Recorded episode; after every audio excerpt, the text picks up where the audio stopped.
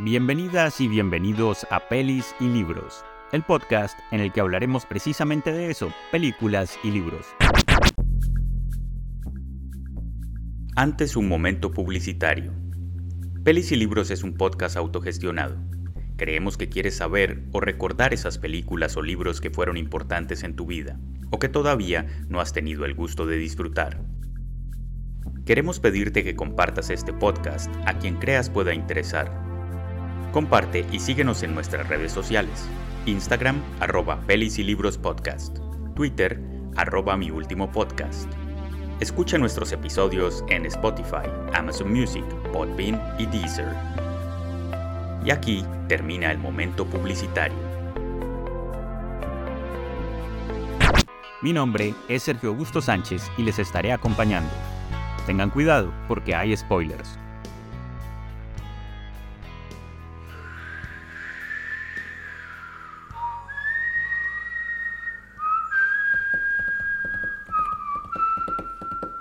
Esta es una historia de vaqueros.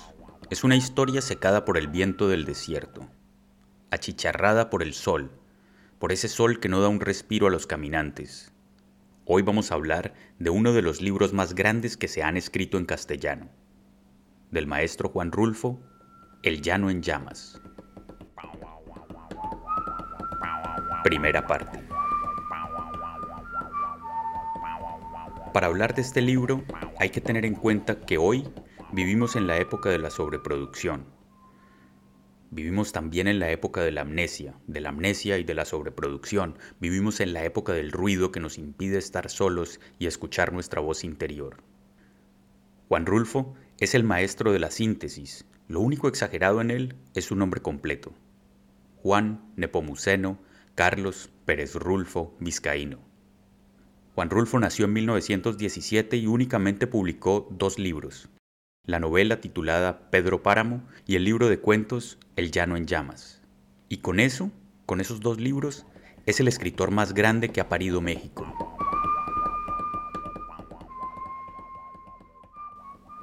En este punto, debo advertir que esa idea de que Juan Rulfo es el mejor escritor que ha parido México, voy a defenderla y estoy dispuesto a defenderla hasta el final.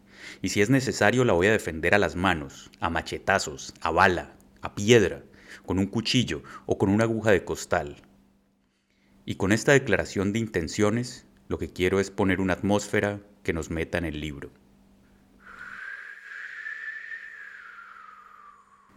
La literatura latinoamericana del siglo XX, por lo menos la que conocemos, porque no hay que olvidar que tanto el machismo como el racismo ocultaron y han ocultado y seguirán ocultando las voces de las mujeres y de cualquier humano que no sea blanco o blanqueado, esa literatura que sí conocemos del siglo XX tuvo dos grandes polos en su cuentística. En el sur, Jorge Luis Borges y en el norte, Juan Rulfo. Más tarde el boom latinoamericano nos daría a conocer a los García Márquez y a los Cortázar, pero ese boom no hubiese sido posible sin Borges y sin Rulfo. Hoy vamos a hablar de los cuatro primeros cuentos del Llano en Llamas, así que les recomiendo usar sombrero. Lleven agua en una cantimplora y tienen que estar dispuestos a matar o morir, lo que tenga que pasar primero. Nos han dado la tierra. En este cuento vamos caminando con un grupo de campesinos. El narrador nos describe el éxodo, el camino sin orillas, la soledad de la llanura, el ladrido de los perros a la distancia y el olor a humo. El viento que todo lo lleva y que todo lo trae. Es un cuento de atmósfera en el que Melitón, Faustino, Esteban y quien les narra caminamos bajo el sol. Somos un grupo de colonos, a los que el gobierno nos dio una tierra después de la revolución, una inmensa tierra donde no se da nada, donde hasta las palabras se calientan con el calor de afuera, y pensar es un acto que cuesta muchísimo trabajo. Llueve poco, casi nada. En este llano nunca llueve de verdad. Poco a poco, los otros colonos se han ido quedando y ya solo estamos estos cuatro personajes que ahora debemos caminar, porque antes, en los tiempos de la revolución, anduvimos a caballo y con una carabina al hombro, pero el gobierno nos quitó ambas cosas. De vez en cuando aparecen las lagartijas y se meten debajo de las rocas. Todo el llano grande es para nosotros, una tierra inmensa y estéril, ese duro pellejo que se llama el llano. No más no se vayan a asustar con tanto terreno para ustedes solos. Eso fue lo que nos dijo el delegado del gobierno, cuando entregó toda esa tierra en la que no hay ni siquiera agua, en la que ni el arado puede abrir brecha, de lo seca que está la tierra. Once horas caminando bajo el sol, reflexionando sobre lo que ha de ser el futuro en una tierra no apta para la siembra, tratando de llegar a un pueblo donde ladran los perros cuatro hombres y una gallina, porque en un momento el narrador se percata de que Esteban lleva una gallina que ha traído para que no se quede sola en su casa. La traigo para cuidarla, dice, y se desprende del grupo en un terreno que juzga bueno para él y para su gallina.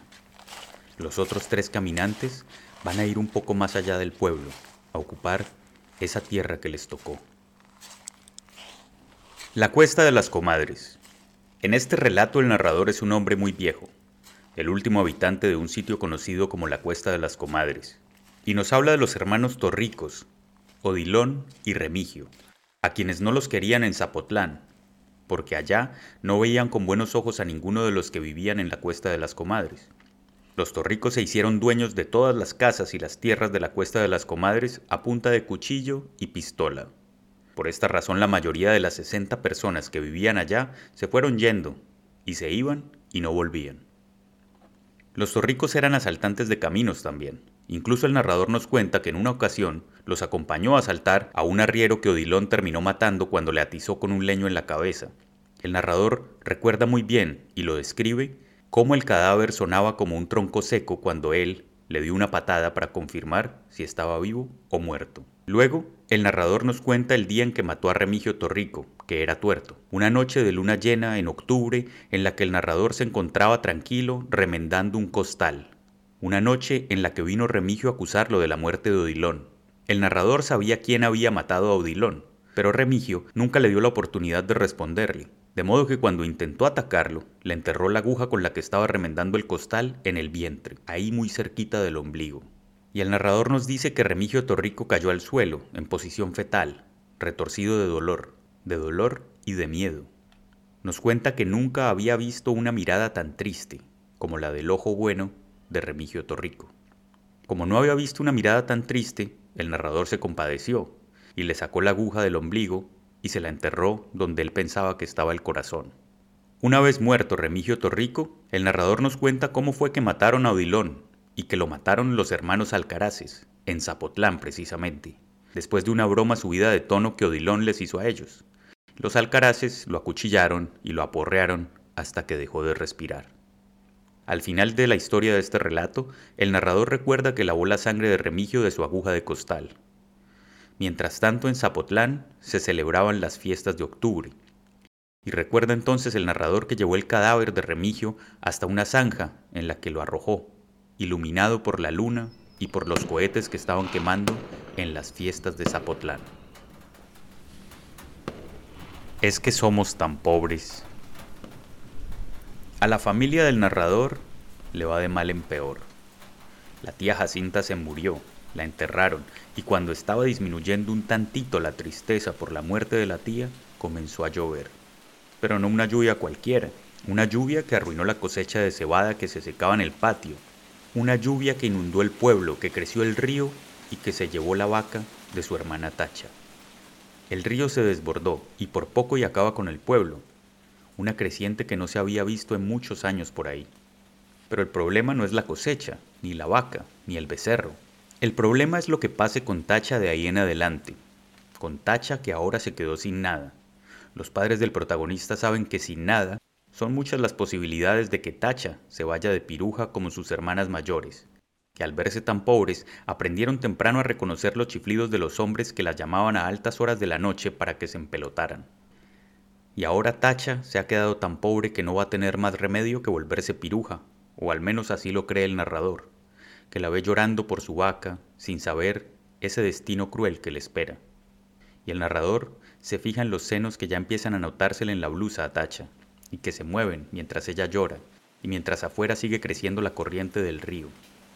Esos senos que se mueven como si hubiesen empezado a trabajar por su perdición. El hombre.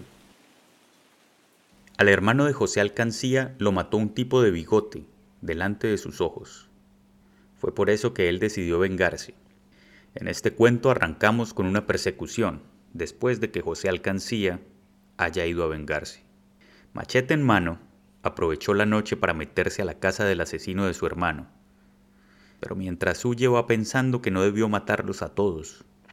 Pero estaba oscuro y en la oscuridad él fue tanteando bultos y fue descargando el machete en un niño, en una madre y en otro miembro de la familia Urquidi, pero no sobre el asesino de su hermano. No debí matarlos a todos. Se habla y recuerda e intenta huir, pero el río le ha ido cercando el camino. Asimismo, escuchamos la voz de otro hombre que lo sigue, un hombre de bigote, el asesino del hermano de José Alcancía, que no se encontraba precisamente en ese momento en su casa por estar en el entierro de un recién nacido. Y él va persiguiendo, leyendo el paisaje, sabiendo que el asesino de su familia está cada vez más cerca, pensando, saboreando, en dónde le ha de pegar el primer tiro cuando lo encuentre. Ese encuentro final nunca lo vemos, en el relato hay un corte y ahora escuchamos a un pastor de borregos que le está contando un juez lo que pasó. Le cuenta de ese hombre extraño que vio intentando cruzar el río sin éxito, que vio luego al día siguiente más flaco y demacrado. Le cuenta al juez que de haber sabido lo que ese hombre había hecho, él mismo lo habría matado a pedradas. Pero dice que no sabía. Cuenta también que el hombre y él se saludaron y que hablaron, y que el hombre agarró una de sus borregas y le chupó las ubres con tanta fuerza que casi se las daña de lo puro hambriento que estaba. Cuenta que el hombre le habló de su familia, de su esposa y de sus hijos, y cuenta que ahora ese hombre está tirado a la orilla del río, muerto, con un balazo en la cabeza, que así lo encontró, y que él no es ningún encubridor, porque de haber sabido lo que ese hombre había hecho, él mismo lo hubiese matado, pero a pedradas.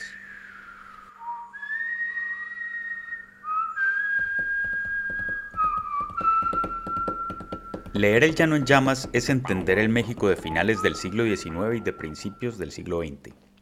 Pero no solo México, porque Rulfo logra hablarnos en sus cuentos de los problemas de toda América Latina. Este es un libro que habla sobre la violencia, el machismo, la fe católica y el problema de la tierra. El problema de la tierra. Cuando se habla de los vaqueros del oeste o el western, se habla de un periodo de la colonización de Estados Unidos de América que incluye el robo de tierras a las naciones nativas e incluso las de México cuando ya era una república formada. Rulfo nos recuerda que también existen los vaqueros latinoamericanos, los colonos, los asaltantes de caminos, las familias desplazadas, esas familias desplazadas que buscan encontrar una vida mejor en paisajes casi irreales de tan salvajes que pueden llegar a ser donde se debe luchar contra el sol, el viento y la sequía, además de la maldad de los hombres y de las mujeres. Ese pueblo condenado, como pasa al final de los primeros capítulos del Génesis en la Biblia. Las historias como las del llano en llamas se repetirán a lo largo de América Latina, que históricamente ha sufrido de lo mismo, clasismo, racismo, machismo, centralismo político, analfabetismo, exceso de catolicismo y una burocracia absurda inventada por abogados y para abogados, inspirada en la Revolución Francesa. Desde el primer cuento entendemos la violencia casi absurda, la miseria absoluta, cuando el delegado del gobierno le pide a campesinos y letrados que pasen sus quejas por escrito a la oficina central para que les cambie las tierras que les tocaron después de la reforma agraria si están tan inconformes. Y acá el libro apenas empieza. En la segunda parte hablaremos del destino, de los espíritus de los muertos y de la soledad. Esa soledad que no es otra que la misma soledad de Juan Rulfo. Pero eso será otro día. Hasta entonces, Vayan con cuidado. Ya llegará el momento en que nos encontremos para hablar de otro libro o de otra película.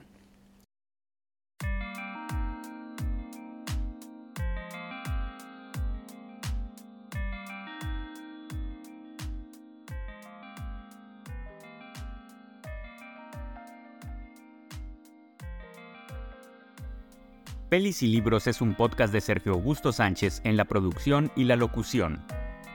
Música original, Heikki Vihemaki. Este podcast fue grabado en Oodi, la Biblioteca Pública de Helsinki, Finlandia.